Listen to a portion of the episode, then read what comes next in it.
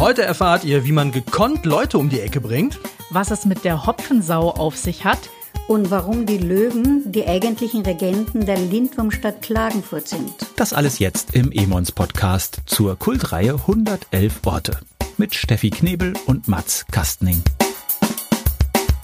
111 Orte, der Podcast, den man gehört haben muss.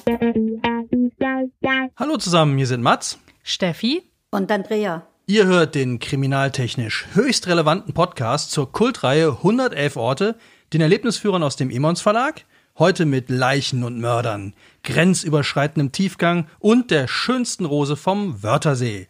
Unsere Autorin heute, Andrea Nagel, und ihr Buch 111 Orte in Klagenfurt und am Wörthersee, die man gesehen haben muss. Dazu gibt es 111 Orte am Bodensee, die man gesehen haben muss und 111 Tipps und Tricks, wie man einen verdammt guten Krimi schreibt. Wir treten dieses Mal wie immer in den drei Kategorien Lieblings mit Mutti und hm, lecker ab und versuchen am Schluss uns zwischen den drei Teilnehmenden zu entscheiden. Bevor es losgeht, Andrea, was muss man über dich wissen und wie genau bist du zu dem 111er gekommen, den du geschrieben hast? Also was man über mich wissen muss, ist, dass ich äh, im Hauptberuf Psychotherapeutin bin aber dass ich sehr gerne reise und mit meinem Mann dann in Kaffeehäusern sitze und über die Leute am Nebentisch ablästere. Mein Mann geniert sich dann immer ganz furchtbar über mich und hat eines Tages zu mir gesagt, schreib endlich deine kruden Fantasien auf. sonst verklagt, sonst verklagt uns noch jemand. Und dann habe ich angefangen zu schreiben, nachdem meine Kinder jetzt so groß sind, dass ich nicht mehr doppelt, vierfach belastet sozusagen im Haushalt, im Job mit Mann, der ja auch nicht ganz unkompliziert ist, arbeiten muss, habe ich mich hingesetzt und einfach geschrieben. Und das hat auch ganz großen Spaß gemacht.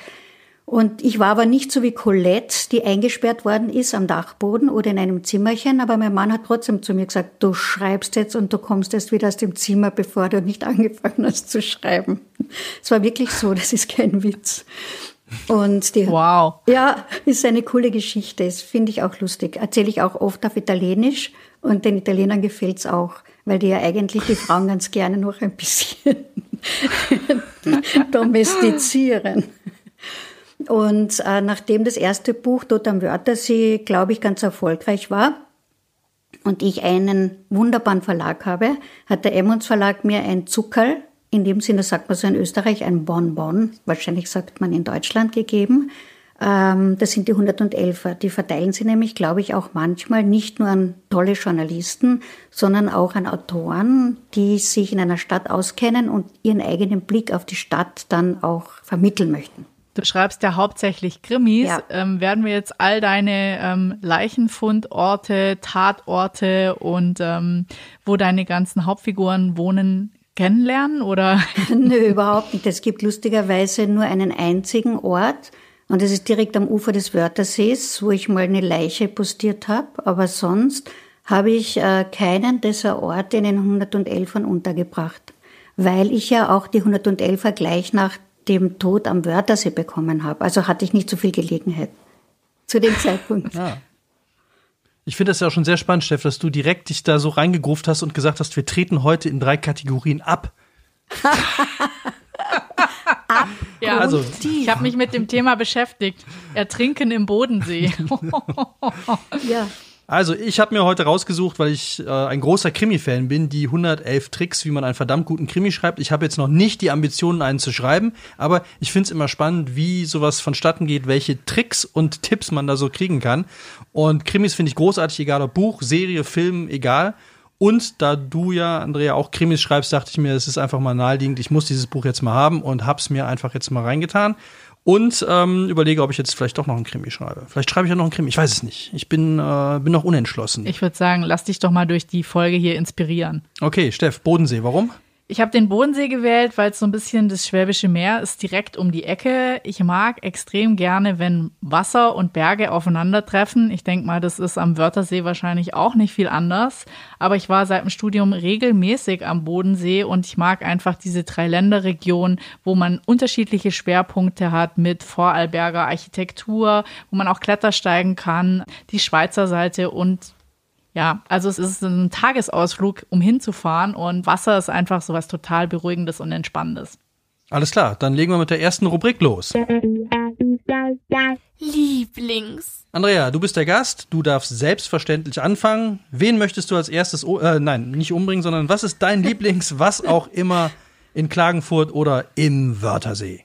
Also mein Lieblingsort, um den geht's ja hier, ist ein ehemaliges Jesuitenseminar, das in den dunklen Zeiten der Gegenreformation den Jesuiten übergeben worden ist. Man nennt es auch die erste Universität äh, Klagenfurts oder Österreichs insgesamt.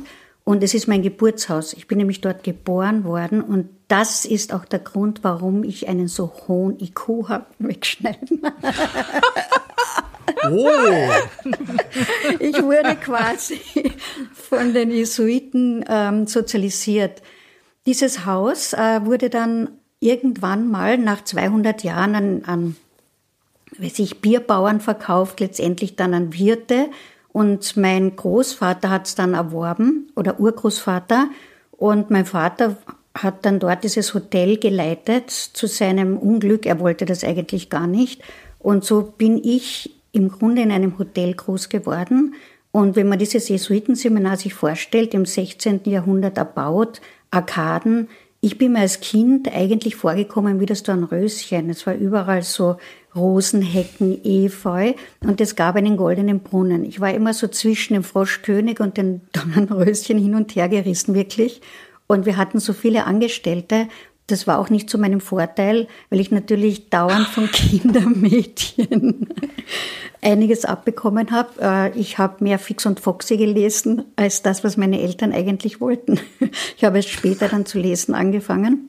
Und es war so, dass ich den großen Ehrgeiz, ich bin sehr ehrgeizig, besessen habe mit meinem Bruder, gut, er war kleiner als ich und er musste dabei sein. Ich wollte es eigentlich alleine machen, den Schatz, den sagenumwobenen der Jesuiten zu finden.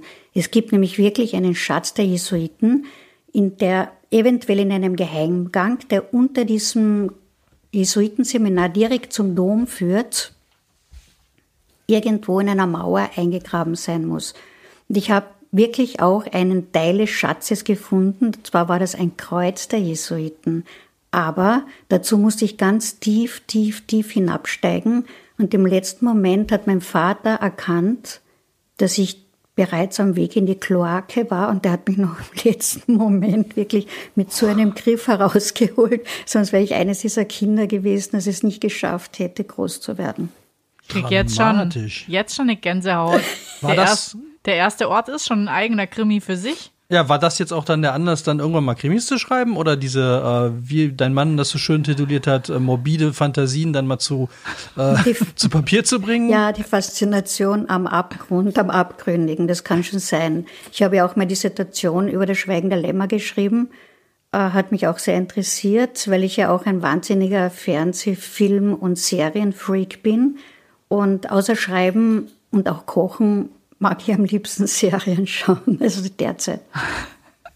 Es muss die Lotion nehmen. Aber das Leben in diesem Hotel, das war schon spannend für mich, weil es wirklich so eine Art Dornröschenleben war. Also ich stelle mir das total spannend vor, weil man ja auch mit wahnsinnig vielen Menschen und Schicksalen und, und Ja. äh, Biografien dann zu tun hat. Also äh, wie viele von denen äh, hast du mittlerweile dann äh, mal in deine Krimis eingebaut? Das ist da was hängen geblieben? Ähm, eigentlich ist dann nur ein junger Kellner übrig geblieben, der dann bei einem Motorradunfall zu Tode kam und den wir, ich hatte immer eine Bande, ich war die Bandenchefin und wir haben den dann so genervt, dass er das Tablett mit den vielen guten Speisen fallen gelassen hat. Das haben wir uns danach, hat uns wirklich leid getan. Und der ist dann in späteren Jahren umgekommen und dem habe ich in einer Geschichte so eine kleine Passage gewidmet. Oh, Andrea Nagele, die rote Zora vom Wörthersee. Vor allem, dass du sie mit der Rose angeteased hast, finde ich ja sehr- sehr schön, wo sie jetzt sagt, sie war zwischen Dornröschen und Froschkönig. Ja, ich bin wieder bestens vorbereitet. Ja. Wie, wie immer. Ja, ganz intuitiv. Aber er konnte auch nicht wissen, dass ich in diesem Jesuitenseminar aufgezogen worden bin, oder? Da sage ich jetzt mal nichts zu, ich muss ja auch meine Geheimnisse bewahren. Genau. Steht es in 111 Tipps, die man. Ja, das steht in Recherche ist ganz wichtig. Ja. Das habe ich steht in dem Buch drin. Man muss alles über seine Opfer wissen. Ja, ich glaube, wir haben eh schlechte Chancen. Sie durchschaut uns doch direkt. Ja, das finde ich auch ein bisschen spooky. Also, dass wir jetzt jemanden haben, der natürlich sofort, sie analysiert wahrscheinlich schon die ganze Zeit, ne, welche Bewegungen machen wir hier, was schreiben wir auf und so. Na. Also, dass sie so ganz die ganze Zeit, die guckt schon so, ja, macht mir ein bisschen Angst. Ich, ich hänge gerade am Wort Opfer. Ich bin euer Opfer. ich dachte andersrum. Wir wären deine Opfer. Ja, so sehe ich das jetzt gerade auch. Also wir sind da, glaube ich, gefährdeter, weil du einfach besser analysieren kannst. Sag mal mal so, es ist eine doppelte Halikinade, oder? Ich würde sagen, da machen wir jetzt mal ganz schnell weiter, Steff. Also ich habe äh, eher, ich habe was auch fürs Herz. Mein Lieblingsort ist ähm, Q for You. Und Q for You ist ein Bregenzer Kräuterbauernhof, ich glaube von der Familie Erath in Au. Und dort kann man sich eine Kuh mieten. Und zwar, ich glaube, acht Wochen lang kann man dann auch seiner Kuh beim Livestream beim Essen zuschauen. Also wenn die gefüttert wird, die kriegt auch nur Kräuter und ist im Sommer auf der Wiese draußen. Und wenn man diese Kuh sich gemietet hat, dann kann man am Ende des Sommers bekommt man acht Kilo Bergkäse. Und was ich ganz schön fand, auf der Homepage kann man auch die verschiedenen Kühe anschauen. Das habe ich jetzt mal gemacht. Also ich habe noch keine gemietet. Und zwar kriege ich die Kuh meiner Wahl. Ich kriege dann die 8 Kilo Käse am Schluss, habe täglich den Webcam-Zugriff auf den Stall. Der Käse kommt vakuumverpackt. Wenn ich meine Kuh besuche, kriege ich ein Glas Milch zu trinken und am Ende die Kuh im Rahmen als Erinnerung. Und was ich besonders schön fand, ich habe mir auch eine rausgesucht und zwar die Rita war die Frohnatur, nee, die wollte ich nicht. Die Clara, die Neugierige, weil die hatte kürzere Beine mit der Begründung, dann kommt sie schneller an die Wiese. Also das fand ich schon einen sehr schönen Programmpunkt. Da würde ich gerne mal hinfahren. Und wenn man nicht hinfahren kann, wie zu Corona-Zeiten, kann man sich die Kuh ja trotzdem mieten und bekommt dann halt den Bergkäse nach Hause geliefert. Also man kriegt am Ende die ganze Kuh im Rahmen. Ja, ein Foto der Kuh im Rahmen. So wie der Stern, den sich manche Leute im Himmel schenken. Genau. Wobei von der Kuh hat man mehr, finde ich. Also so, wenn man dann noch so, so vakuumverpackten Käse nach Hause geliefert kriegt, das finde ich hat schon ja. was. Wobei ich auch die Formulierung der Kuh beim Livestream zuzugucken, finde ich sehr lustig. Ich auch. Ja, jetzt, wo man so viele Webcam- oder Videokonferenzen macht, ist es wahrscheinlich nicht mehr so spektakulär, wie es noch vor einem Jahr war. Ja, aber es hat ja ein bisschen diesen Aspekt, dass man jetzt, da man ja alles zu Hause machen muss, muss man auch das Naturgucken quasi nach Hause einlagern. Und wenn man dann seiner quasi eigenen Patenkuh beim Grasen zugucken kann, das finde ich schon sehr schön. Gibt es jetzt irgendwie mehr Druck am Wörthersee? Sind jetzt noch mehr Leute draußen mit Corona oder ist bei euch alles beim Alten? Nein, bei uns ist nicht alles beim Alten. Wir haben ja auch eine ganz spezielle Regierung, die mitunter gar nicht so genau weiß, was sie da anordnet und sich nicht auf wirkliche Berater bezieht, sondern auf teilweise emotionale Reaktionen. Also uns wird immer wieder mal ein neuer Lockdown, ein Mini-Lockdown, ein Shut-up etc. empfohlen oder angeordnet, weil bei uns treten die nämlich zu viert auf wie die Tribute von Barnum. Ich weiß nicht, wer von euch den Film kennt, aber da sind sie auch immer zacke, zacke, zacke und stellen sich dann so hin und dann sind sie hinter der Glasscheibe und einer sagt, das wird gemacht, das wird gemacht, das wird gemacht und das wird gemacht. Und genauso ist es und immer wenn diese Tribute von Barnum im österreichischen Fernsehen auftreten, jetzt wäre ich wahrscheinlich verhaftet, weil ich halt anti-staats konform jetzt? Nein, aber es ist schwierig. Es ist natürlich so, dass bei uns so alle Lokale, alle Restaurants geschlossen sind. Wir haben eine Ausgangssperre ab 20 Uhr. Wir sollen nicht unbedingt wirklich jetzt uns am Wörthersee vergnügen. Wir konnten es im Sommer. Die Grenzen nach Italien sind offen. Das bedeutet bei uns, dass sehr viele Österreicher, Kärntner wie auch immer, über die Grenzen fahren, einfach um ihren Cappuccino dort zu trinken. Das hat das bei uns ausgelöst, dass sie jetzt nicht am Wörthersee ihren Cappuccino trinken, weil einfach die Kaffeehäuser zu sind, was auch sehr traurig ist, weil der See, so wie du richtig sagst, Steffi, natürlich das Wasser hat, einfach diese Atmosphäre vom Berg, Tal, Wind, Stimmung, Sonnenuntergang, Sonnenaufgang. Ist schade. Im Moment geht's nicht. Ach, und in Italien ist es noch offen? In Italien ist es so, dass man bis um, um 18 Uhr essen und trinken kann, Menschen treffen kann. Ab 18 Uhr ist absolute Ausgangssperre. Das bedeutet, man kann halt seinen Hund ausführen oder in die Apotheke gehen.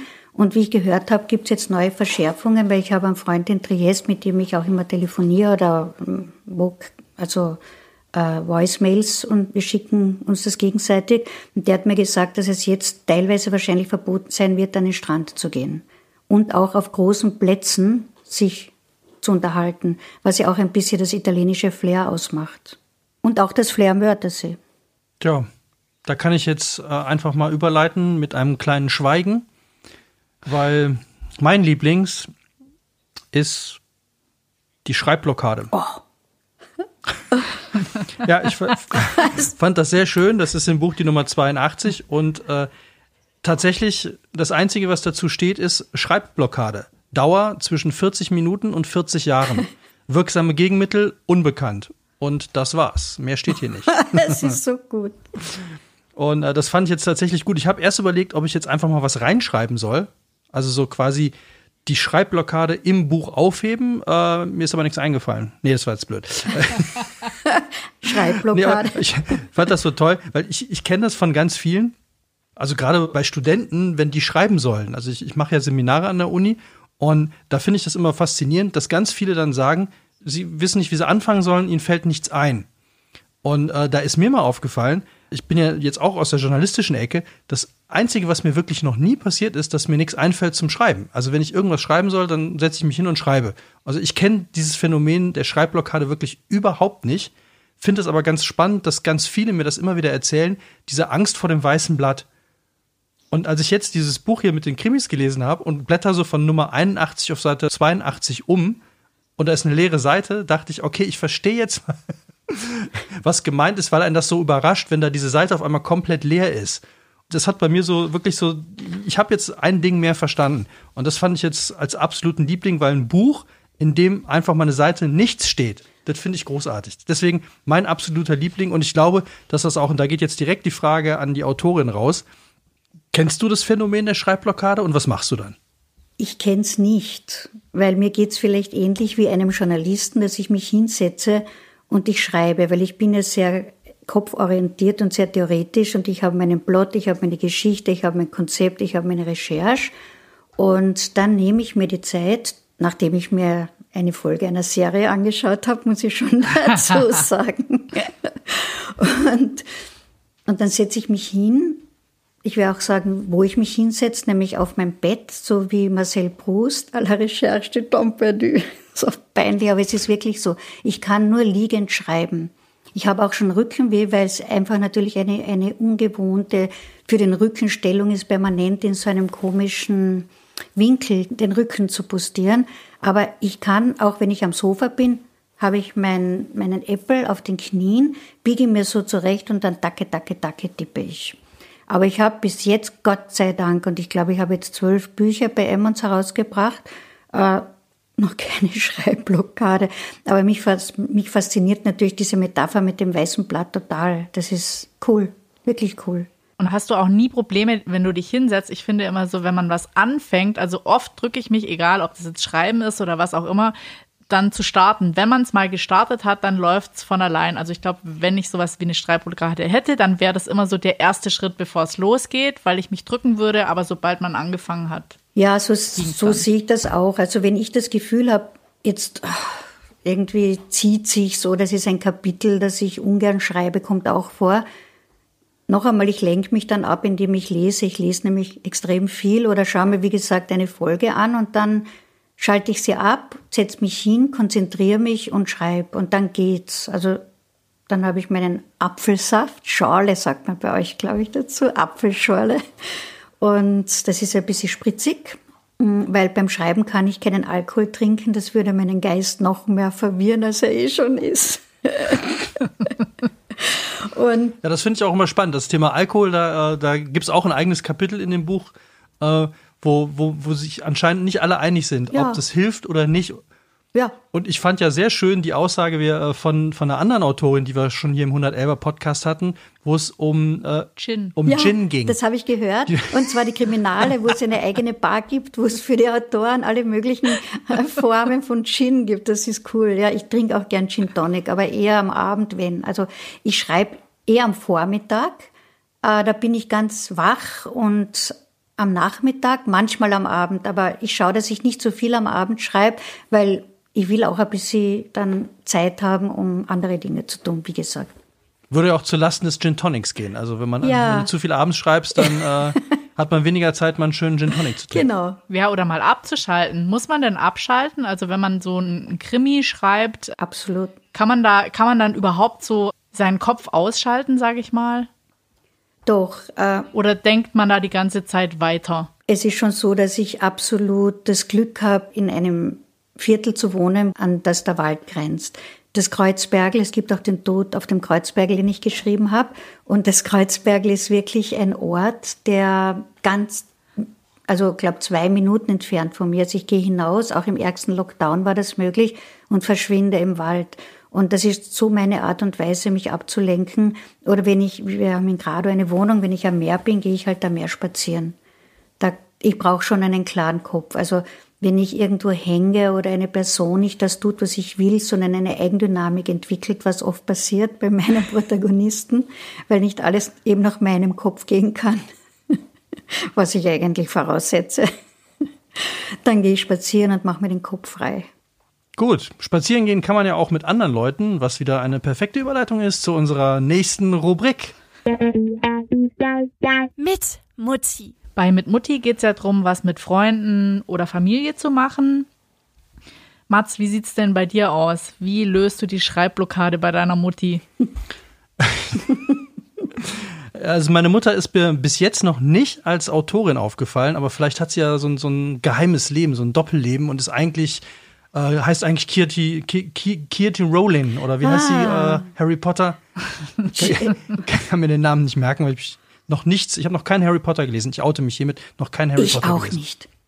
Ich oute Sehr gut, mich. wir haben immer mehr Gemeinsamkeiten. Es wird, es wird hart, Steffi. Wir beide ich verstehen hab, uns. Ich habe drei Kinder und ich wurde gezwungen, Harry Potter im Kino anzuschauen. Ich gehe so gern ins Kino. Wir sind wirklich einmal in der Woche immer im Kino mit meinem Mann. Und ich bin eingeschlafen. Ich bin eingeschlafen bei Harry Potter und ich konnte es nicht lesen. Ich weiß nicht warum. Vielleicht siehst du das anders, Steffi, aber Also ich mag ja, ich mag die Kinofilme auch sehr Hast du, gerne. aber hast du die Bücher gelesen? nee, habe ich auch nicht.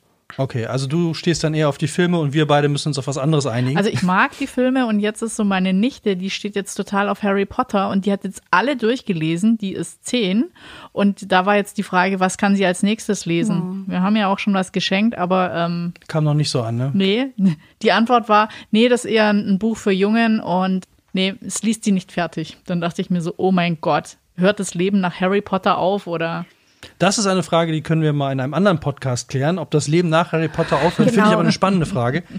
Ich würde jetzt, ähm, bevor ich hier ganz runterkippe, möchte ich jetzt äh, doch noch was zu mit Mutti sagen. Ja. Weil ich darf ja die Rubrik eröffnen diesmal. Und das ist eine Sache, die mir total, also das war sofort klar, als ich die Nummer 19 in dem Buch gelesen habe, war sofort klar, das wird mein mit Mutti. Also mein Liebling ist wirklich Inspector Columbo, weil ich fand den Typen immer so, äh, ich habe den als Kind diese Serie immer verfolgt und der hatte halt dieses Knittrige, der hatte immer diesen Trenchcoat an und ich fand ihn immer super cool. Wenn man eigentlich denkt, so, der tut einem ja nix, der will ja nix, der will nur spielen. So, so kam der immer ein bisschen rüber und dann hat er sich immer zum Schluss nochmal umgedreht und dann, eine Frage hätte ich noch. Und dann kam immer diese eine entscheidende Frage, die so alles kaputt gemacht hat, womit er dann die Leute überführt hat. Und was ich da schon total toll fand, und ich, mir war gar nicht klar, dass es 69 Folgen mit dem gab. Wahnsinn. Dass in allen 69 Folgen, und jetzt kommen wir zu meinem mit Mutti, weil das ist die Nummer 19, Ehepartner. die Ehefrau kam nicht vor. Er hatte ja eine. Und die wird ja auch dauernd erwähnt. Er hat ja immer wieder gesagt, so, er müsste jetzt zu seiner Frau oder seine Frau hätte ihm den und den Tipp gegeben, aber diese Frau ist über 69 Episoden niemals im Bild aufgetaucht. Auch nicht, auch nicht im Wort. Also man hat die weder gesehen noch. Ich fand das großartig. Und ich fand es deswegen so schön, weil mir, und da kommt gleich sofort die Frage an dich, Andrea, äh, ich finde es ganz oft schrecklich, wie mit den Partnern von Kommissaren umgegangen wird. Also, dass Kommissare grundsätzlich entweder haben die eine total kaputte Familie, da funktioniert nichts. Die haben nur Eheprobleme, sind entweder geschieden oder äh, der Ehepartner ist gestorben, natürlich auch immer irgendwas Gewaltsames, damit ein Trauma in die Geschichte reinkommt. Und warum kann nicht einfach mal so ein Typ, irgendwie so ein Kommissar oder eine Kommissarin, so ein ganz normales Familienleben haben, ohne dass das auch so normal dargestellt wird, dass du es auch wieder nicht glaubst. Das ist so, sie kommt nach Hause und dann ist alles so, oh ja, wie waren denn die Hausaufgaben und oh, wie war denn dein Tag, Schatz und so. Das ist ja auch total unglaubwürdig. Aber ich finde da der Tatort, also die ARD-Tatorte sind da so prädestiniert, wo, wo ich mir jedes Mal denke, bitte, dann lasst es doch einfach. Dann hört einfach auf, lasst die alle solo bleiben, ist mir total egal, aber diese Nebenstories, wo immer wieder so Ehegeschichten und Kinderprobleme, die sind, finde ich, so konstruiert. Und äh, deswegen finde ich, äh, da bei Columbo finde ich super gelöst. Und äh, da jetzt sofort die Frage, wie machst du das mit deinen Kommissaren oder mit deinen Figuren und deren Partnern? Also ich muss zu Columbo noch einmal sagen, dass mir das auch wahnsinnig fasziniert hat, das Missing Link, die fehlende Frau. Die kommt nicht vor. Und es ist genau dadurch so ein Spannungsbogen. Wer ist diese Frau? Gibt es diese Frau? Ist sie ein Faszinosum? Was ist da los? Ja?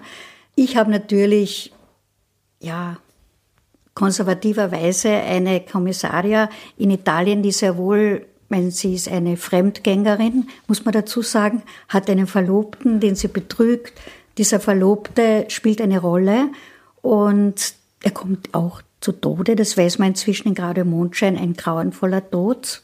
All das, was du jetzt gesagt hast, was dich eigentlich nervt, passiert auch in meinen Gerade-Romanen. ich glaube, du darfst sie nicht lesen.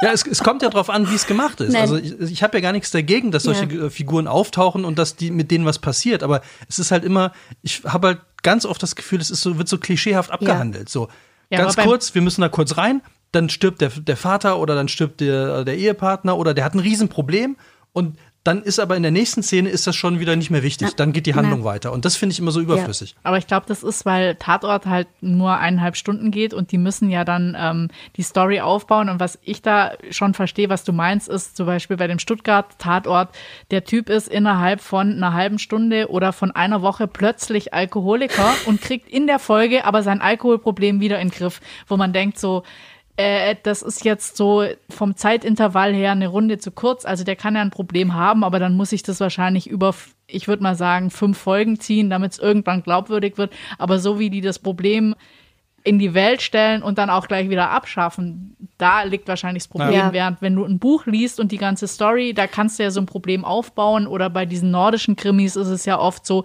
dass das ja auch ganz krasse, kranke Kommissare mhm. sind und da ist es irgendwie spannend und es wird noch nicht mal verraten immer, warum die so sind. Das macht es ja dann irgendwie auch wieder aufregend. Ja, ich denke mir, es ist so, es gibt ja unterschiedliche Formen von Krimis und ich erlebe oder ich spüre mich ja eher als Thriller-Autorin. Deswegen ist ja auch mein sogenannter Spitzentitel bei Emmons ein Thriller im vierten Stock.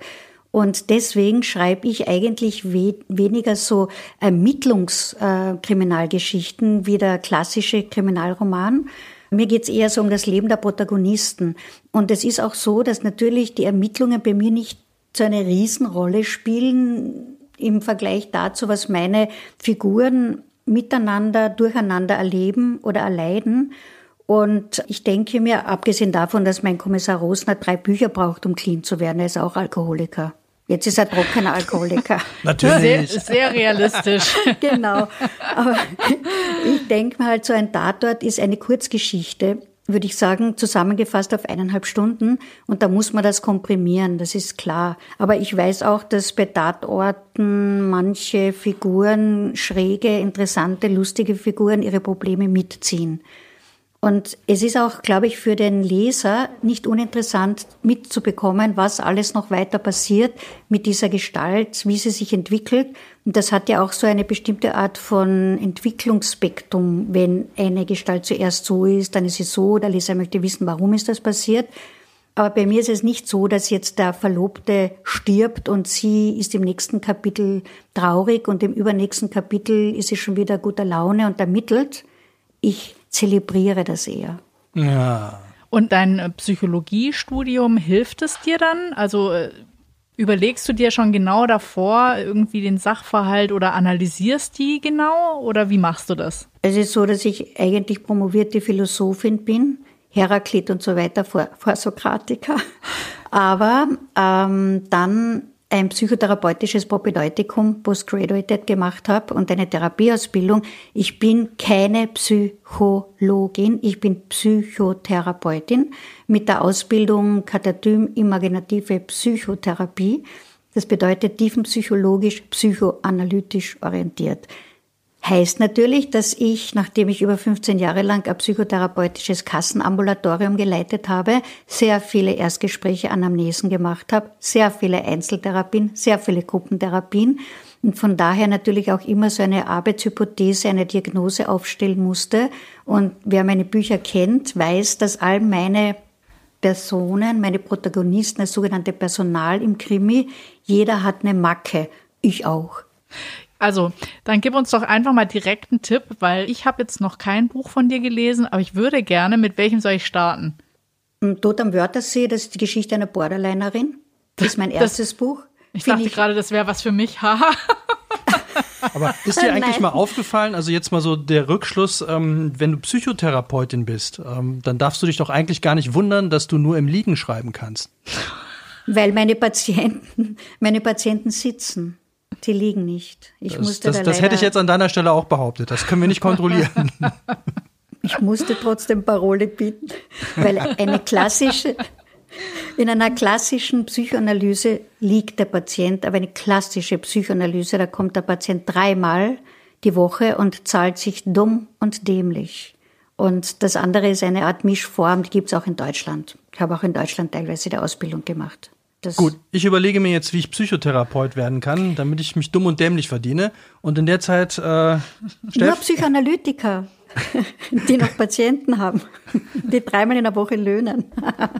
Jetzt habe ich es mich mit der gesamten Gilde, glaube ich, jetzt habe ich es mir verscherzt. Ja, mit der Regierung hast du es verscherzt, mit denen hast du, wir arbeiten dran, wir hauen das jetzt, wir verscherzen es uns einfach mit allen. Das finde ich sehr konsequent. Finde ich auch. Was ist dein mit äh, Mutti, bevor wir hier völlig äh, den Faden verlieren im Podcast? Also ich äh, mache was mit Fatih oder mit der ganzen Familie, habe ich beschlossen. Und zwar gehe ich mit allen zusammen ins Dornier Museum nach Friedrichshafen. Was ich am Dornier Museum ganz schön finde, ist, dass es verschiedene Aspekte bedient. Ich bin eigentlich Architektin, finde natürlich das Gebäude selber sensationell toll, weil das ist am Flughafen gebaut im Stil eines Hangars, aber es ist halt so weiß und clean und dann wie so ein aufgefalteter ähm, Eingang, also wirklich toll. Und es muss natürlich Platz bieten innen drin für die ganzen Maschinen, aber die haben auch Autoausstellungen und ähm, im Foyerbereich wohl mit einer tollen Treppe nach oben riesig über die Pioniere der Luftfahrt. Das heißt, ich habe für Historikbegeisterte was, ich habe was für Kinder mit dabei und ich habe auch was für Kunstliebhaber. Das ist nämlich mein Liebling, warum ich es eigentlich gewählt habe. James Turrell Falls ihr den kennt, das ist so ein Lichtkünstler oder ein Lichtraumkünstler. Der ist ein passionierter Flieger und der hat mal nachgefragt im Dornier Museum, ob die ihm helfen könnten, eine Maschine zu besorgen. Und weil sie das gemacht haben, hat er zum Dank eine Lichtinstallation für die Fassade gemacht. Und das heißt, dieses ähm, hangermäßige, cleane Gebäude wird bei Nacht halt in den tollsten Farben beleuchtet und sieht einfach super gut aus. Und jetzt Toll. ihr. Wow, James Turrell. Damit willst du jetzt punkten. Das finde ich äh, ganz ähm, toll. Wir waren noch mal in einer James Turrell Ausstellung und ich fand das auch völlig beeindruckend mit diesem weißen Raum, wo man nicht wusste, wo das Ende ist. Ja. Das war, äh, das war James Turrell, oder? Ja. ja. Also das war krass. Das war ein weißer Raum und du hast nicht gecheckt, wo, weil, weil am Ende des Raumes ging es runter. Du durftest auch nicht bis an diese Kante gehen, aber dadurch, dass dahinter noch ein größerer Raum war und alles weiß war, konntest du überhaupt nicht einschätzen, wie groß das ist, was dahinter ist. Und das war so total, oh, du hast jeden Bezug irgendwie zu, zum Raum verloren und das fand ich total beeindruckend. Aber es war auch noch so inszeniert. Man musste quasi erst die Schuhe ausziehen, dann ein paar Stufen nach oben gehen. Das Auge verarbeitet das ja gar nicht mehr, wie weit der Raum noch nach hinten weitergeht. Also man steht da an diesem Abgrund oder in dieser Unendlichkeit von einer rosanen Farbe. Also es ist, äh, unbeschreiblich. Also ich fand das eine ganz krasse Erfahrung, quasi Teil dieses Kunstwerks zu werden. Das ist toll, weil das ist so eine Irritation durch das Irrationale. Das ist wie diese Museen der Zauberei oder Museen, wie heißen diese Museen? Diese magischen Museen, wo man hineingeht und dann sitzt man ganz klein auf einem Sessel. Ich stehe ja voll auf solche Installationen. Unsere eine Tochter hat Architektur studiert, die lebt in Berlin und die hat auch so eine Abschlussarbeit, eine Lampe machen müssen, auch so Kunst mit Licht etc. Aber ich glaube, das ist spannend, was du jetzt gesagt hast, wenn man dann nicht weiß, was passiert und dieser Raum unendlich scheint und man da hineingeht und eigentlich gibt man sich da ja voll in die Verantwortung des anderen und man gibt die eigene Verantwortung, die eigene Sicherheit, was auch immer auf, oder? Ja, Ich kann es jetzt nicht sagen, ob man das dann auch aufs Dornier-Museum äh, anwenden kann, weil ich noch nicht dort war. Aber ich fände es einfach spannend. Also in diesem Raum, der als Kunstwerk funktioniert hat, hat es natürlich perfekt funktioniert. Aber wie das jetzt an einem großen Gebäude bei Nacht, wie da die Wirkung ist und wie die damit spielen, das äh, würde ich ganz gerne mal anschauen. Panoptikum? Ja. Meinst, meintest du Panoptikum? Nein, das heißt anders. Mir fällt es jetzt nicht ein.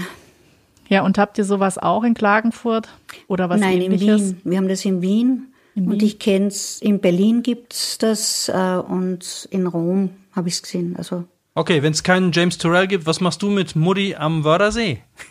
Also mit meiner Mutti am Wörthersee ist es so, da ich ja wie schon bekannt, von Kinderfräuleins aufgezogen worden bin, hat ja meine Mutti mit uns nicht so gerne Unternehmungen beziehungsweise Ausflüge gemacht. Ich bin jetzt kein Kind der Berge. Ich wurde nicht auf Wanderungen geschleppt. Ähm, ich bin auch in Wirklichkeit nur ein Kind vom Wörthersee, weil eines dieser Kindermädchen gerne baden ging. Meine Eltern bevorzugten am Abend Bars. Und die Kindermädchen, die waren so in den 60er Jahren, waren die halt irgendwie so jung und wollten halt so cool irgendwie unterwegs sein und wir waren halt zu Hause. Und deswegen habe ich mir gedacht, würde ich, wenn ich mit Mutti unterwegs bin, eine Schnitzeljagd mit meiner Mutti veranstalten. Sie ist jetzt über 80, das bedeutet, man könnte ihr noch einiges zumuten. Und Klagenfurt ist ja die Stadt des Lindwurms, wie wir wissen, ein Drache. Und ähm, es gibt aber dieses Wappen der Spanheimer, das äh, mehr oder weniger das Kärntner Wappen ist und da kommen drei Löwen vor. Und Klagenfurt ist eigentlich die Stadt der Löwen. Und wenn man genau schaut, kann man überall einen Löwen finden. Und es gibt ein Haus in der eigentlich ältesten Fußgängerzone Österreichs in der Wiener Gasse, wo es acht Fenster gibt und über jedem dieser acht Fenster sitzt ein Löwe mit einer jeweils anderen Emotion im Gesicht. Ein böser, ein zorniger, ein lustiger, ein liebevoller, ein zärtlicher. Und das ist sehr, sehr spannend. Und es waren ja auch so diese Löwen waren an den Eingängen zur Stadt aufgestellt. Die sind aber teilweise gibt es die nicht mehr. Und jetzt haben sich viele Bürger damals selbst Löwen auf ihre Häuser appliziert oder bauen lassen. Und so etwas finde ich schon spannend, weil der Löwe für mich noch eine andere Bedeutung hat und ich würde meine Mutter dann auch nach Venedig gleich mitnehmen, weil ja der Löwe in Venedig das große Tier ist. Und weil das für mich eine spannende Verbindung zwischen Klagenfurt und Venedig ist. Der Löwe der sogenannte Markus Löwe, da kann man sich in Venedig genauso auf die Schnitzeljagd machen, um einen Löwen nach dem anderen zu finden. Und irgendjemand hat mir mal erklärt, und das ist eben in Klagenfurt nicht so, dass der Löwe meistens vor einem Buch oder auf einem Buch ist. Wenn das Buch geschlossen ist, heißt das, die Stadt befindet sich im Krieg. Und wenn das Buch geöffnet ist und die Tatze sozusagen auf dem geöffneten Buch ist, dann befindet sich die Stadt im Frieden.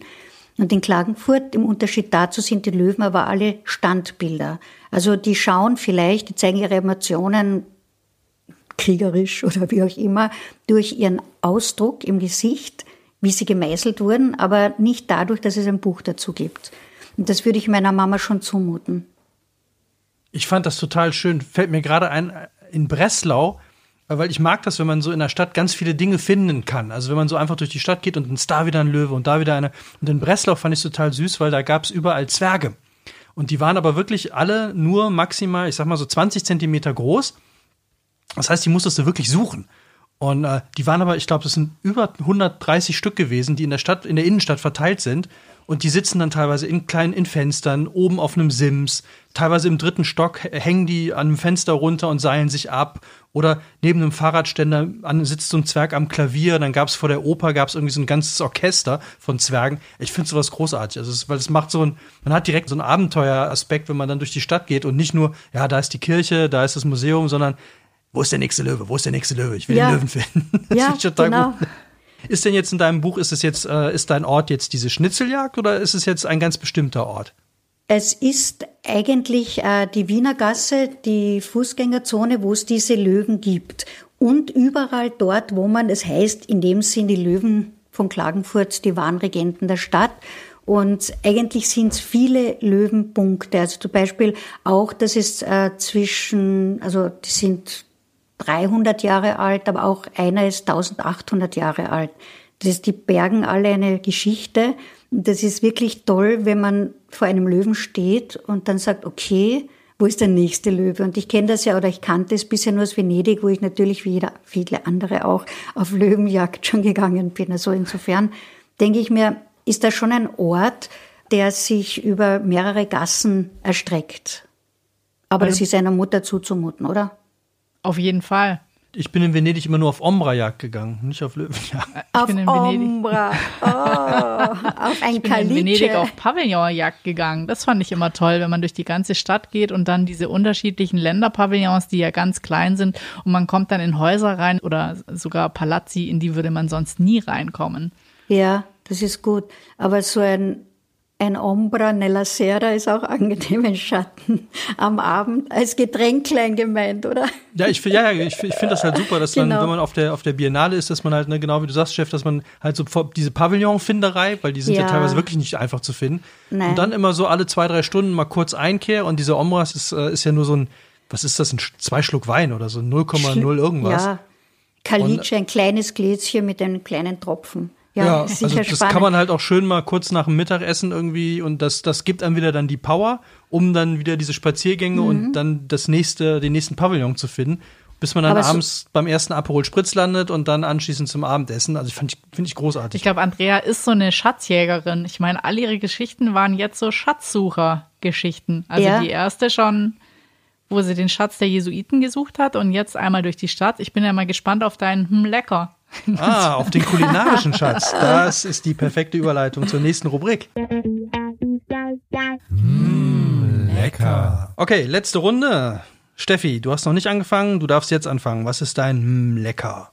Ich habe jetzt kein direktes mm, Lecker rausgesucht, aber ich fand die Geschichte eigentlich ganz schön. Und zwar habe ich mir rausgesucht die Hopfensau. Und, und zwar wird in Tettnang Hopfen angebaut und da gibt es eben im Herbst immer die große Hopfenernte. Und da gibt es so eine Tradition, dass diejenige oder derjenige, also es waren früher halt immer meistens Frauen, also während des Kriegs haben die äh, den Hopfen geerntet. Diejenige, die den letzte, äh, wie heißt es dann, nicht Rebe? Blüte. Ich glaube, beim, beim Hopfen ist es die Blüte pflückt, ja. die bekommt den Ehrentitel die Hopfensau. Und das ist nicht unbedingt nett gemeint. Das ist nicht so wie Weinkönigin oder so, sondern die Hopfensau kriegt dann einen Ehrenplatz eben in dem Hof und ähm, mit denen werden dann so mehr oder weniger böse Scherze angestellt und ähm, die dürfen den Titel dann eben weiter behalten. Und das hat auch zur Tradition, dass eben in Tettnang dort eine Karnevals- oder Fastnachtsfigur danach benannt wird. Also die Karnevalsfigur heißt die Hopfensau. Und die wird dann, glaube ich, auch durchs Dorf getrieben, wie auch immer, an Karneval. Jetzt werde ich wahrscheinlich was Falsches erzählen, an Fasnacht.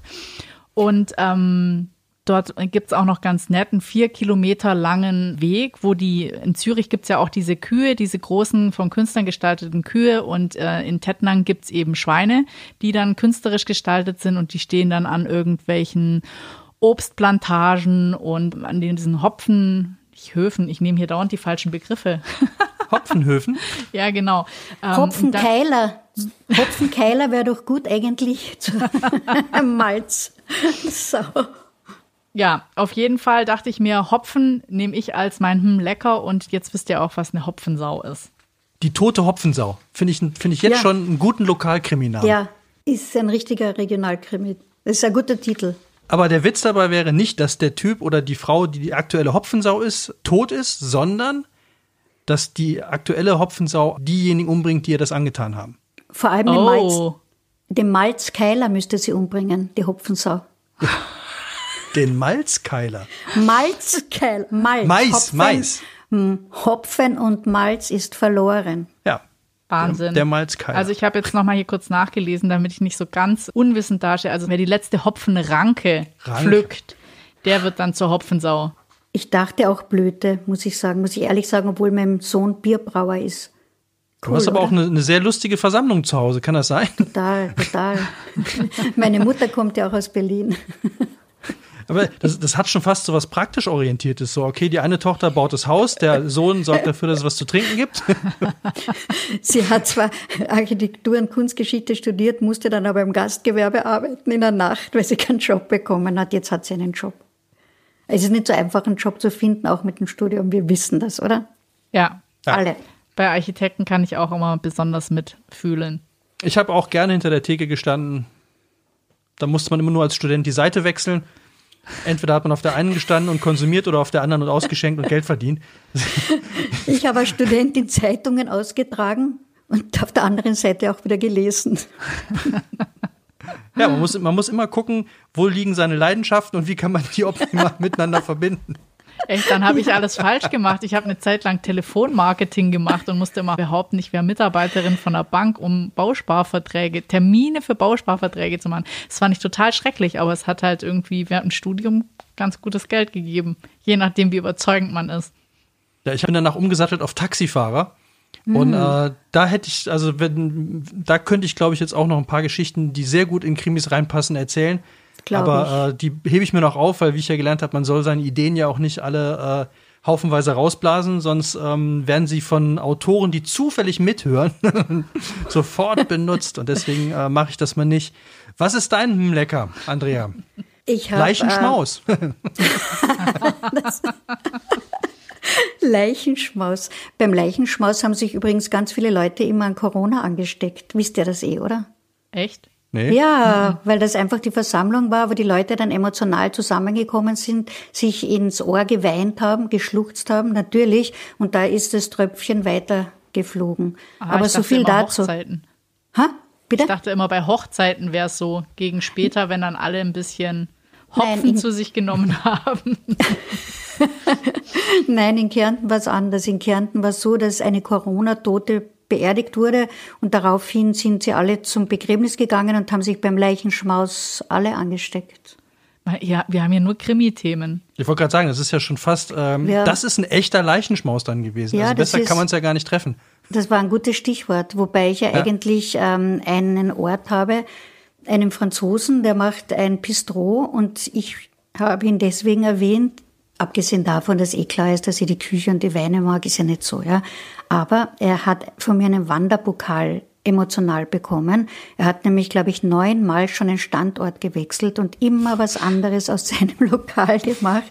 Einmal war er in einem alten Palais, dann war er in der Frühstückspension seiner damaligen Ehefrau, dann war er gegenüber vom Stadttheater mit einem kleinen Bistro, dann war er hinter dem Markt, Jetzt hat er das Ganze als äh, Feinschmeckertheke umgewandelt, natürlich wieder mit Plätzen, wo er auch auskocht. Jetzt macht er Lieferservice und ich esse doch so gern Italienisch. Und da muss ich einen Franzosen auswählen. Aber deswegen habe ich mich genauso wie die Steffi auch nicht festlegen können, sondern es gibt da ein Lokal und da hat mich der Wirt darum gebeten, weil er ist eben schon vorgekommen in diesem 111er, dass ich, ihn, dass ich nicht schreibe gegenüber vom Gefängnis. Aber das Lokal heißt Dolce Vita und da bietet es sich eigentlich an, zu schreiben Dolce Vita gegenüber dem Gefängnis. Was kann das bedeuten?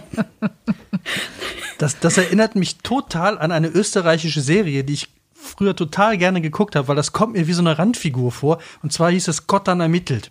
Kottern ermittelt, genau, So. mit dem Resetaritz. Genau, und der, da gab es immer einen, wenn ich mich jetzt nicht wirklich irre, aber da gab es in jeder Folge einen Typen, der hat immer irgendein Restaurant oder irgendeine Kneipe aufgemacht, immer mit einem anderen Motto. Finde ich gut. Ich weiß nicht, ob das in der Serie war, aber ich habe das gerade so spontan, fiel mir das ein. Da war ein Typ, der hatte dann, einmal hat er irgendwie ein, äh, Café aufgemacht, dann hat er ähm, so, ein- so einen Service aufgemacht, wo man so seine Füße in Becken, wo die Fische einem das wegknabbern. Und hat immer irgendwas, in jeder Folge was anderes gemacht. Äh, Und ich fand das so lustig, wo du gerade erzählst, so, ich, den stelle ich mir jetzt genau wie so eine Randfigur vor, der in jedem deiner Krimis taucht er auf und hat aber immer sein Bistro oder seinen Laden in irgendeiner anderen Lokalität. Ja, das kann durchaus sein. Das, das passt gut. Wobei die Serie, an die ich mich erinnere, ist der Kommissar Rex mit der legendären Wurstsemmel. Hat auch was Kulinarisches, oder? Der Kommissar Rex hatten wir auch schon. Ja, in 111 Hunde, die man kennen muss. Ja, Ja, ist der. bei Kommissar Rex gab es ja wirklich, die haben, das war ganz lustig, die haben gesagt, der nächste, der hier reinkommt, die brauchten noch eine Nebenfigur für ihren Hauptkommissar. Und da haben die beiden Autoren, die das geschrieben haben, haben im Zimmer gesessen und haben gesagt, der nächste, der durch die Tür kommt, ist die Vorlage für unsere Randfigur. Oder für unseren Partner, für den Kommissar. Und dann kam ein Hund rein. Und dann haben die halt Und diesen Kommissar Rex dann äh, daraus Ja. gemacht und das hat ja wunderbar funktioniert. Ich finde auch, es hat total gut funktioniert. Aber trotzdem, die italienische Küche kommt auch in meinen italienischen Krimis vor, weil der Verlobte, Betrogene, fast schon Ehemann, Verstorbene, ein, äh, wie sagt man in Deutschland, Sternekoch, in Österreich sagt man Haubenkoch, war. Und in jedem meiner Bücher, der italienischen Bücher, kommen auch die Rezepte vor. Die mein, und meine Protagonisten essen genauso gerne wie ich. Ich liebe Essen und Kochen. Und insofern war das natürlich schon ein kleiner Leckerbissen für mich, auch nach diesem feinen Örtchen gefragt zu werden, wo man gut isst oder wo man sich gerne hinbegeben könnte, um gut zu essen. Also mit italienisch Essen kriegt man mich, glaube ich, auch immer. Ja, und wir können ja noch angeben, kurz vorm Lockdown waren wir beide noch bei Johanna Meyer in oh. Filzmoos. Wow, aber die macht kein italienisches Essen. Nee, aber es ist eine Haubenköchin. Ah, super. Also keine Sterneköchin. Ich glaube, die hat, ich glaube, die hat, wie viele Sterne hatte? Die hatte, glaube ich, zwei Sterne und ich weiß nicht, wie viele Hauben kriegt man bei euch? Was ist so die, das, die Haubensau? Oder wie sagt man das dann? Vielleicht kann ich ja noch einen Stich machen mit der Haubensau. genau. Aber ich meine, italienische Küche, sie ist eher, glaube ich, bekannt auch dafür, abgesehen davon, dass sie natürlich eine Hauben- und Sterneköchin ist und ich auch ihr Kochbuch habe und so weiter und so fort und gerne nach ihren Rezepten koche. Eher so sehr inspirierte, äh, moderne Küche, die von allen möglichen Ethnien beeinflusst ist, würde ich sagen, oder? Also nicht nur italienische Küche. Aber dieses Dolce Vita, dieser Mann, der das betreibt, dieser Koch, der macht wirklich nur italienisches Essen und der holt sich nur vom Markt, was gerade frisch ist, was gerade frisch angeliefert wird, der zu seine Zulieferer und der macht wirklich cooles Essen.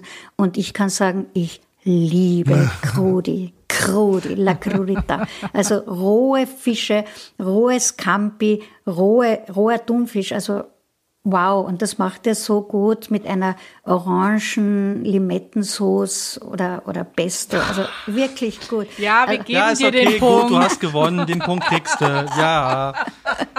So, und damit unsere Hörer eine kurze Chance haben, sich ein paar Grissini zu holen. Ja. Ähm, Für alle, die jetzt hungrig sind. Ja, fülle füll ich die Pause damit. Ich, eigentlich muss ich es ja nicht mehr machen. Ich mache es pro forma nach damit, damit auch ich in dieser Rubrik was erzählt habe. Das ist bei mir die 26 und äh, ich zitiere jetzt direkt aus dem Buch, weil ich das so schön finde. Wichtig. Wirklich wichtig. Der erste Satz ist wahnsinnig wichtig. Nicht so sehr für Setting, Plot oder Geschichte, nicht einmal für den Leser. Der interessiert sich gewiss für die erste Szene, aber nicht für den ersten Satz. Wichtig werden kann dieser erste Satz jedoch für den Autor, denn dieser Satz ist der Liebling der Kritiker. Der erste Satz ist also wichtig, wenn man gerne Buchbesprechungen bekommen möchte. Ginge man davon aus, dass Rezensionen irgendeine Auswirkung auf Verkaufszahlen haben, wäre es sogar sehr wichtig, allerdings ist es nicht so leicht zu beweisen, wie man denken könnte. Streng genommen überhaupt nicht. Man kann aber dran glauben oder eben nicht. So, und da habe ich gelernt, weil ihr fragt euch jetzt bestimmt alle, auch die, die die Christinis jetzt geholt haben und auf dem Sofa wieder sitzen und uns zuhören, was zur Hölle hat der erste Satz mit hm, lecker zu tun? So, und jetzt kommt der Gedankensprung. Es gibt, das habe ich hier gelernt und das finde ich noch großartiger, es gibt eine Wahl zum schönsten ersten Satz der deutschen Literatur. Folgender Satz, und das ist jetzt äh, Klugscheißen in der Literatur für Anfänger, hat den zweiten Platz gemacht. Ihr dürft alle raten, von wem er ist. Als Gregor Samsa eines Morgens aus unruhigen Träumen erwachte, fand er sich in seinem Bett zu einem ungeheuren Ungeziefer verwandelt. Kafka. Irgendwas von Kafka, ja. Die Verwandlung von Kafka. Ha, habe ich auch sofort. So, Habt ihr gehört, dass ich es auch gesagt wer, wer weiß denn von euch, wer auf Platz 1 gelandet ist? Welcher ist der schönste erste Satz der deutschen Literatur? Er hat nur drei Wörter. Und er muss was mit Essen zu tun haben. Ja. Ich löse auf. Und ich war, wusste es tatsächlich, weil ich das Buch vor kurzem nochmal gelesen habe. Es Fuck ist der Goethe. erste Satz. Bitte? Fuck you Goethe. Nein. Goethe, fuck you, Goethe hat doch Reklam geschrieben, oder? Das, der, hat doch, der hat doch ganz viel geschrieben. äh, nein, es ist ähm, der Butt von Günter Grass. Und der erste Satz, der da drin steht, lautet: Ilsebill salzte nach. Gut. Das, das ist gut. Die, die, Begründung war tatsächlich, dass es neugierig macht und man überhaupt nicht versteht, worum es jetzt erstmal geht, aber deswegen reingezogen wird und der Satz so kurz ist, dass man halt auch wirklich jetzt will ich wissen, was, was macht die? Warum salzt sie nach? Und nachsalzen hat ja auch sowas von äh, mehr Würze geben und äh, das ja. Ganze so ein bisschen. Und man hat schon direkt einen Protagonisten, der was macht. Aber man versteht ja. nicht, was er macht. Und deswegen fand ich diesen ersten Satz so super. Und weil, als ich den Butt gelesen habe, äh, letztens zum zweiten Mal, ich, genau wie beim ersten Mal, und das war das Einzige, woran ich mich wirklich erinnern konnte, ich hatte permanent Hunger. Wow. weil es da gut. dauernd, also es geht ja um sieben Köchinnen durch die Weltgeschichte und jedes Mal geht es um irgendwas, was die essen. Und ich musste auch dieses Mal, ich konnte kein Kapitel zu Ende lesen, ohne nicht anschließend mir entweder eine Stulle zu machen oder irgendwie äh, das vor, absichtlich vor Mittag oder Abendessen zu lesen, weil ich immer nur Hunger hatte. Getriggert. Total. Also Total. fand ich ganz schrecklich. Das sind also keine Corona-Kilos, sondern angelesene. Ja, das ist Literaturgold. Angelesene Kilos. Angelesene Kilos. Da, das ist das, gut. Das können wir uns noch schützen lassen. Angelesene ja. Kilos. Aber wir kennen ja alle den ersten Satz von Tolstoi, Anna Karenina, mit den glücklichen und unglücklichen Familien. Den lieben wir doch alle, oder? Haben wir natürlich auch alle sofort Total parat, parat. Sofort, ja. Doch, ich glaube, alle Glücklichen, oder wie ist das? Ich weiß es jetzt selber nicht mehr. Die Glücklichen sind ähnlich oder die Unglücklichen? Das ist der erste Satz, der wird immer und immer und immer wieder zitiert. Ich habe jetzt leider das nicht parat. Ich hätte, wenn ich gewusst hätte, hätte ich mich darauf vorbereitet, weil ich ein Streberin bin. Aber es gibt diesen ersten ja. berühmten Satz und den werdet ihr dann bitte auch nachschlagen. Das machen wir natürlich. Das machen wir sogar in die Show Notes. Ich habe dir sogar, äh, Steffi, gestern noch in der Buchhandlung äh, das Buch gezeigt, weil das in unserer Stammbuchhandlung hier vor Ort wurde das als Weihnachtsempfehlung extra noch mal in so einen kleinen Rahmen gestellt. Das ist nämlich, äh, das war dieses Riesenbuch. Wir haben aber nicht reingeguckt, sonst Aber ich habe ja immer Angst parat. vor zu dicken Büchern. Ich höre ja bei 300 Seiten auf zu lesen. Aber es ist, es ist ein sehr empfehlenswertes Buch, kann ich nur sagen. Genauso empfehlenswert wie mein Spitzentitel. Also Angst vor dicken Büchern und Literaturkilo. Finde ich, find ich beides großartig. Sollten wir hier entweder als Titel für weitere Bücher schon mal festhalten. Ansonsten sind wir durch, oder? Ja. Wir sind durch. Wir haben alle drei Rubriken abgegrast. Das heißt, ich fasse jetzt noch mal kurz zusammen, äh, wo ihr euch jetzt für entscheiden könnt. Entweder mit Schreibblockade zu Columbus Ehefrau und Nachsalzen oder ins Jesuitenkloster mit Dornröschen oder wird es die Patenkuh, der ich virtuell beim Grasen zugucken kann? Ihr müsst euch jetzt entscheiden. Jeder hat eine Stimme und kann eine, einen Punkt verteilen. Wer war eurer Meinung nach der Beste? Und diesmal fängt der Autor an. Oder die Autorin in dem Fall. Wer ist dein Favorit heute? Du kannst dir auch selber natürlich den Punkt geben. Damit habe ich jetzt überhaupt nicht gerechnet. Zack, Schreibblockade. Sprechblockade.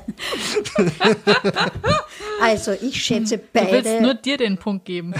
Kollegen wahnsinnig, die die Bücher geschrieben haben und ich habe sie auch gelesen, weil es mich natürlich interessiert und fasziniert hat. Aber ich mag die Rose am Wörthersee, die im Jesuitenseminar groß geworden ist, doch am liebsten. Du gibst dir den Punkt selber. Das ja. ist souverän. Okay. Womit soll man bei einer Psychologin, einer Psychotherapeutin auch anderes rechnen? Die will ja dann nachher, dass wenn wir so frustriert sind, dass wir verloren haben, dass wir dann bei ihr in Behandlung gehen. nee, oder dass wir ihr Buch lesen. Oder dass wir ihre Bücher lesen, genau. Also, das wir ja sowieso machen. Dann, äh, ich habe sowieso, ich weiß, äh, ich weiß es noch nicht, deswegen darfst du jetzt zuerst. Ich finde es dieses Mal auch, wie jedes Mal, total hart. Also irgendwie, glaube ich, ähm, muss ich auch Mats, wenn ich äh, die Schreibblockade sensationell gut fand. Auch Columbus, Frau, die niemals aufgetaucht ist. Und ähm, gut mit dem Butt, ob du mich da jetzt kriegst oder nicht, egal. Die, diese Geschichte, diese persönliche Geschichte mit diesem Jesuitenkloster, Seminar, Entschuldigung, mit dem Jesuitenseminar, das ist so ein bisschen wie die wundersame Welt der Amelie. Ich stelle mir ja schon die kleine Andrea vor, wie sie da aufgewachsen ist, auch in diesem Hotel. Dieses ganze Setting ist irgendwie so toll. Du kriegst meinen Punkt. Dann Danke. muss ich ja eigentlich schon gar nicht mehr mit abstimmen, aber ich tue es trotzdem. Ich, äh, ich es aus purer Angst, kriegt Andrea meinen Punkt, weil vor Psychotherapeuten, die Krimis schreiben, also wenn einer mich um die Ecke bringen kann und das auch noch so ja, darstellen komm. lassen kann, als wäre es ein Unfall gewesen, dann ja. glaube ich, dass sie das hinkriegt. Von daher diesmal ein ganz klares 3 zu 0 für dich. Du kriegst Danke. einen Applaus von uns. Okay, damit haben wir den Sieger. Andrea. Danke.